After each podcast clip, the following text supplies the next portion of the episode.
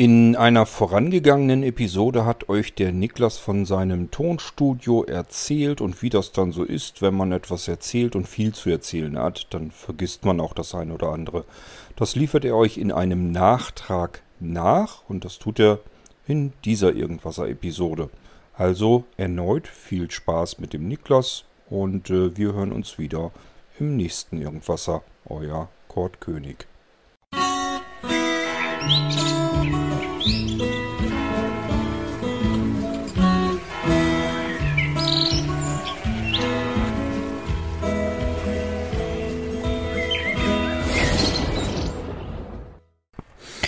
So, hier ist nochmal der Niklas. Ich habe doch noch einen Nachtrag zu machen zum Thema Sound, weil äh, zum Thema Sound und Studio und Co, weil mir doch noch so einige Punkte eingefallen sind, die ich entweder im ersten Teil vergessen hatte oder die nicht so ganz durchgekommen sind. Ähm, ja, zunächst habe ich mir ähm, die Punkte waren ja zum einen nochmal Kindheit, wo ich was vergessen hatte und da das ja auch so ein bisschen als Gedächtnisstützer für mich vielleicht später mal dienen könnte, äh, will ich das noch mit aufführen, äh, was instrumental da ablief. Ähm, dann hatte ich mir den Punkt äh, angemarkert beziehungsweise im Kopf gespeichert, was mache ich überhaupt für Musik siehe Entertainer und Co. Dann Geld und Studio. Ich weiß, über Geld spricht man nicht, aber ich glaube, da sollte man mal im Voraus mit einem Mythos aufräumen, ähm, dass sich der ein oder andere das Maul zerreißen wird, werde ich nicht ändern können. Das ist mir auch wurscht, egal. Aber ähm, ich möchte es zumindest angemerkt haben. Dann ähm, genau, das äh, war das. Entertainer und Co. Was mache ich überhaupt für Musik und was unterscheidet mich von Entertainern? Ganz klar, das ist auch noch nicht so richtig durchgekommen, glaube ich. Äh, da habe ich noch gar nichts zugesagt. Das hatte ich noch äh, weggelassen. Ähm, ja, und äh, letzten Endes natürlich auch noch ein paar Worte zu Hardware versus Software und Vor- und Nachteilen und auch noch ein paar Worte zur äh, Schalloptimierung im Falle des Studioraumes. Kommen wir zunächst zur Kindheit. Da hatte ich ganz simpel vergessen, dass ich natürlich auch noch eine kleine, ähm, wie heißen die Dinger? Martinsflöte? Nee, äh, Quatsch, Martinsflöte. Wie, wie, kam, wie komme ich da denn drauf? Panflöte. Eine Panflöte aus Plastik hatte ich noch. Ähm, so eine Spielzeugflöte allerdings. Und ich habe tatsächlich auch mal eine Blockflöte gehabt. Eine kleine. Aus, ich meine, das war sogar eine richtige Holzblockflöte. Ähm, habe ich mich auch mal ein bisschen dran versucht, aber so richtig war das nicht meins. Ähm, ja, dann hatte ich noch eine Maultrommel. Das habe ich nämlich im ersten Beitrag erzählt. Da habe ich, äh, das habe ich äh, bei dem ersten Beitrag, den ich vermurkst habe, erzählt. Das habe ich hier vergessen. Eine Maultrommel hatte ich bei mir im, Adven im Adventskalender in der Grundschule mal liegen. Das ist so ein kleines Ding. Ja, das ist quasi so ein, ähm, das ist ein Metallstück. Das ist hinten rund wie eine Trommel. Und dann hängt da so ein Metallstreifen drin, so ein Stab. Dieses Metallstück, ähm, das, das Mundstück, das ist, ähm, das ist also, das Metallstück ist hinten rund geschwungen und vorne kommen dann die beiden Enden so zusammen. Ähm, wie so zwei, äh, ja, wie so zwei Streifen im Grunde genommen. Wird dann also schmal und das steckt man sich zwischen die Lippen und dieser Stab, der da drin ist, der hängt am Ende Ähm, an dem einen Ende, an dem schmaleren, hängt der so raus, sodass man ihn mit dem Finger quasi zupfen kann. Ähm, der ist also abgeknickt und da kann man dann dran zupfen und dann ergibt das einen sehr eigenen Klang. Das äh, war gar nicht schlecht. Ist auch eins dieser Instrumente, ja, wo man den Sound so ohne weiteres auch nicht immer so kriegt. Und dann hatte ich noch eine kleine Tonflöte, aber ich weiß gar nicht, die hat, glaube ich, gar nicht so richtig musikalisch war die, glaube ich, nicht so wirklich brauchbar. Also zumindest habe ich sie nicht so wirklich eingesetzt. Flöten waren irgendwie nie so, nie so mein Ding irgendwie. Ja, das zum Thema Kindheit. Ähm, dann hatte ich das Ding auf der Pfanne Entertainer und Co. Ähm, dazu muss ich sagen, ich habe mich von Anfang an von Alleinunterhaltern abgegrenzt, weil ich gesagt habe, ich sehe das, das Instrument Keyboard als, ander, als etwas anders an, als äh, die meisten Entertainer es so benutzen. Ähm, nicht alle, aber viele und viele haben ja auch ähm, zu verantworten, dass das Instrument extrem in Verruf geraten sind. Siehe, äh, ein Keyboard spielt ja von alleine und so. Nee, nee, das tut's mal überhaupt nicht. Von alleine läuft da so gut wie gar nichts. Und wenn doch, dann klingt's spätestens irgendwann kacke und dann muss man doch wieder eingreifen. Also es, es ist keinesfalls ein Instrument, was sich in irgendeiner Hinsicht von alleine spielt. Ähm, und das nervt mich auch, weil wenn du richtig Keyboard spielen lernen willst, dann ist das schon auch ein Stück weit anspruchsvoll. Und das dann so darunter gebrochen zu bekommen auf irgendeinen Murks, den sich irgendwer denkt, der selber keine Ahnung hat. Oder das bei einem Entertainer mal so gesehen hat, äh, bei einem schlechten Alleinunterhalter übrigens, dann ähm, das finde ich immer sehr, sehr blöd, weil das einfach dem Ruf und dem Image des Instruments schadet und Unrecht tut. Außerdem habe ich gesagt, es gibt doch schon tausend Entertainer auf dieser Erde. Warum soll ich der tausend Erste sein? Na, wahrscheinlich gibt es sogar viel mehr als tausend. Ähm, nein, also für mich ist auch äh, hat auch Nachspielen von irgendwas keinerlei Reiz. Ich bin jemand, der gerne Musik sich ausdenkt. Ich bin auch gerne jemand, der jammt. Ich bin auch gerne jemand, der improvisiert. Improvisationen sind mein Ding und daraus entsteht meistens das Beste und Produktivste. Und ich bin halt jemand, der gerne was eigenes macht. Auch Stilistiken unabhängig. So, jetzt kommen wir zum Thema Studio. Äh, auch Drumcomputer sind in meinem Besitz natürlich. Mm, wenn man jetzt nicht unbedingt das Keyboard hat, sind die auch ganz praktisch. Ähm, wenn man gerade an Synthesizern arbeitet oder so, weil Synthesizer keine, in der Regel keine ähm, Begleitungs, äh, keine äh, Begleitautomatik haben, wie es Keyboards haben.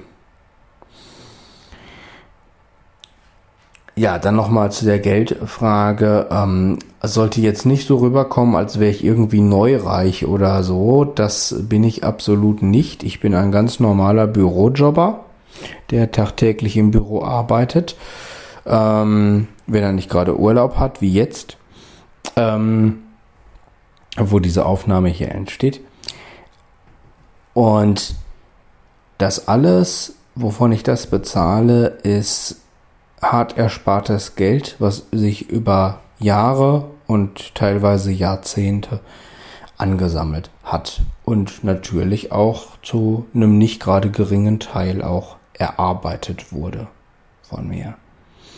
Also ähm, das äh, hat nichts mit Neureich oder so zu tun. Das hat einfach was damit zu tun, dass ich viele andere Hobbys, die andere nicht haben, ha, äh, äh, die, die, die ich nicht habe, nee, viele andere Hobbys nicht habe, die andere haben. Ich habe viele andere Hobbys nicht, die andere haben. So rum ist es richtig. Ich trinke wenig. Ähm, also ich trinke jetzt nicht gern äh, oder, oder jetzt nicht extrem viel alkoholisches äh, Gedöns und so. Ne? Ich rauche nicht. Ich nehme keine anderweitigen Drogen. Ähm, ich gehe nicht Fußball spielen. Ich habe kein Auto. Ich brauche in der Regel kein Licht im ganzen Haus, wenn ich keinen Sehenden hier habe. Äh, in der ganzen Wohnung, wenn ich keinen Sehenden hier habe. Das soll man mal gar nicht unterschätzen. Auch das spart eine Menge Strom und eine Menge Geld, wenn man das auf die einzelnen Räume umrechnet. Ich habe keinen Fernseher. Alles zusätzlich zu Computer und so gerechnet. Ne? Ich meine, das sind ja alles zusätzliche Geräte, die Sehende oft haben. Und die nicht selten jeden Abend dudeln. Bei mir dudelt der Fernseher gar nicht. Wie gesagt, ich habe kein Auto, ich habe kein Motorrad oder sonst irgendwie was als Hobby, was ein Sehender so hat. Und dann kann man auch ruhig guten Gewissens sein Geld in Hobbys investieren, von denen man was hat. So, ja, und äh, Vorteile, Hardware, Software und Co. Ähm, auch modulares Studio äh, versus All-in-One möchte ich mal nochmal drauf eingehen. Mir persönlich war auch wichtig bei der Zusammenstellung der Geräte, dass man äh, auch mal eins austauschen kann oder eben auch mal eins in Reparatur geben kann und dann nicht gar keine Musik machen kann. Wenn ich aber nur den Montage zu Hause habe und der macht für mich alles und ist meine Produktionsstation Nummer eins und da ist mal was mit, dann sind gleich mehrere Komponenten meiner Musikproduktion weg. Da hatte ich persönlich überhaupt keinen Bock zu. Mal abgesehen davon ist mir das Ding einfach zu schwer. Ich kann es eh nicht tragen. Und ähm, nee, also in Sachen Modularität ist es mir persönlich wirklich zu unflexibel. Es hat auch zu wenig Speicher für mein Dafürhalten. Ähm, das wollte ich alles nicht haben. Ähm, Software ist mir auch zu unflexibel. Vor allen Dingen ähm, habe ich halt mit Hardware nicht das Problem, dass mir ein Update alles so zersemmelt, dass äh, nichts mehr geht. Hardware geht in 10 Jahren oder in 20 Jahren in der Regel noch genauso wie heute, weil sie halt eben wirklich auf diesen Einsatzzweck hin gebaut worden ist. Äh, die, die, ein Synthesizer, ein Hardware-Synthesizer, der hat halt keine anderen Aufgaben. Der wurde dafür gemacht, ein Instrument zu sein. Fertig. Und das bleibt er auch. Wie gesagt, die Flexibilität mit portabel und stationär und dass ich mein Setup so zusammenstellen kann, wie ich das gerade brauche und möchte, das ist auch noch ein Vorteil. Und ich persönlich habe halt auch viel davon oder mag es, unterschiedliche Geräte bedienen zu können und nicht immer nur eine Oberfläche vor mir zu haben. Das kann natürlich auch ein Nachteil sein. Ne, also wenn das jemand nicht so gerne hat, der gerne lieber mit einer Oberfläche immer arbeitet, äh, ne, man muss sich natürlich auch immer viel einarbeiten. Ne, man hat viel auch mit Textfiles zu tun oder mit, mit, mit äh, erstellter Dokumentation oder wie auch immer, um sich das ein oder andere zugänglich zu machen. Oder aufzuschreiben oder aufzusprechen, um es sich zu merken. Hier beginnen natürlich auch wieder die Vorteile von so Lösungen wie dem Montage. Ähm, da habe ich alles in einem Gerät, spart Platz, ist bei Software in einem Computer ähnlich, mhm. spart eventuell Geld, wobei ja, das ist, ist relativ, das ähm, muss gar nicht immer sein.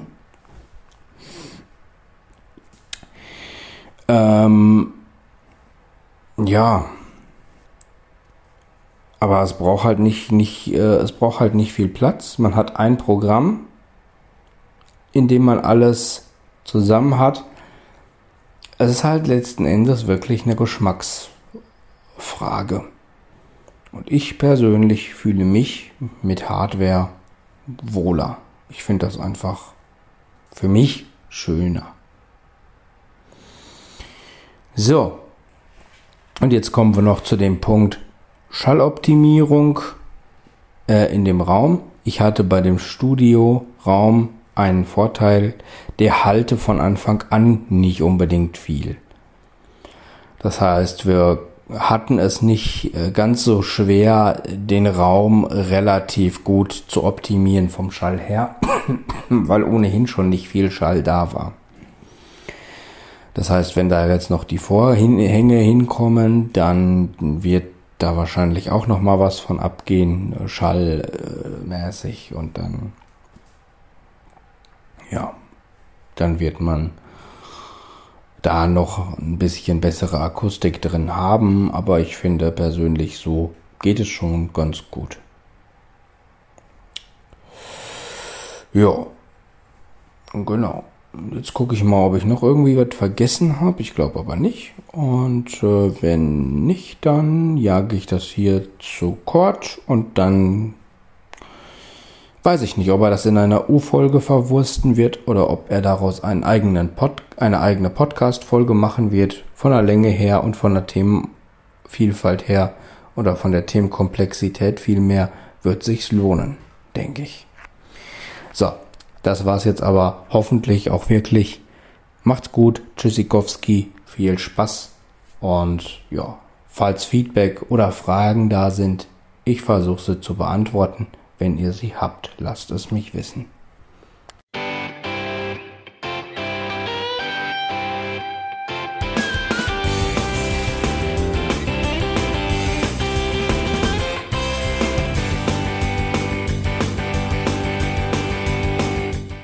Das war Irgendwasser von Blinzeln.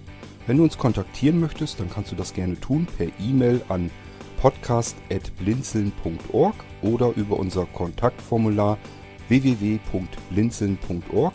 Blinzeln schreibt man in unserem Fall immer mit einem D in der Mitte. Wenn du möchtest, kannst du uns sehr gerne auch einen Audiobeitrag auf unseren Podcast Anrufbeantworter sprechen. Der hat in Deutschland die Telefonnummer 05165 439 461. Und wenn du uns aus dem Ausland anrufen möchtest, dann ersetze einfach die erste 0 gegen die 0049 für Deutschland. Wir bedanken uns für dein Interesse und freuen uns schon darauf, wenn du auch beim nächsten Mal wieder mit dabei bist.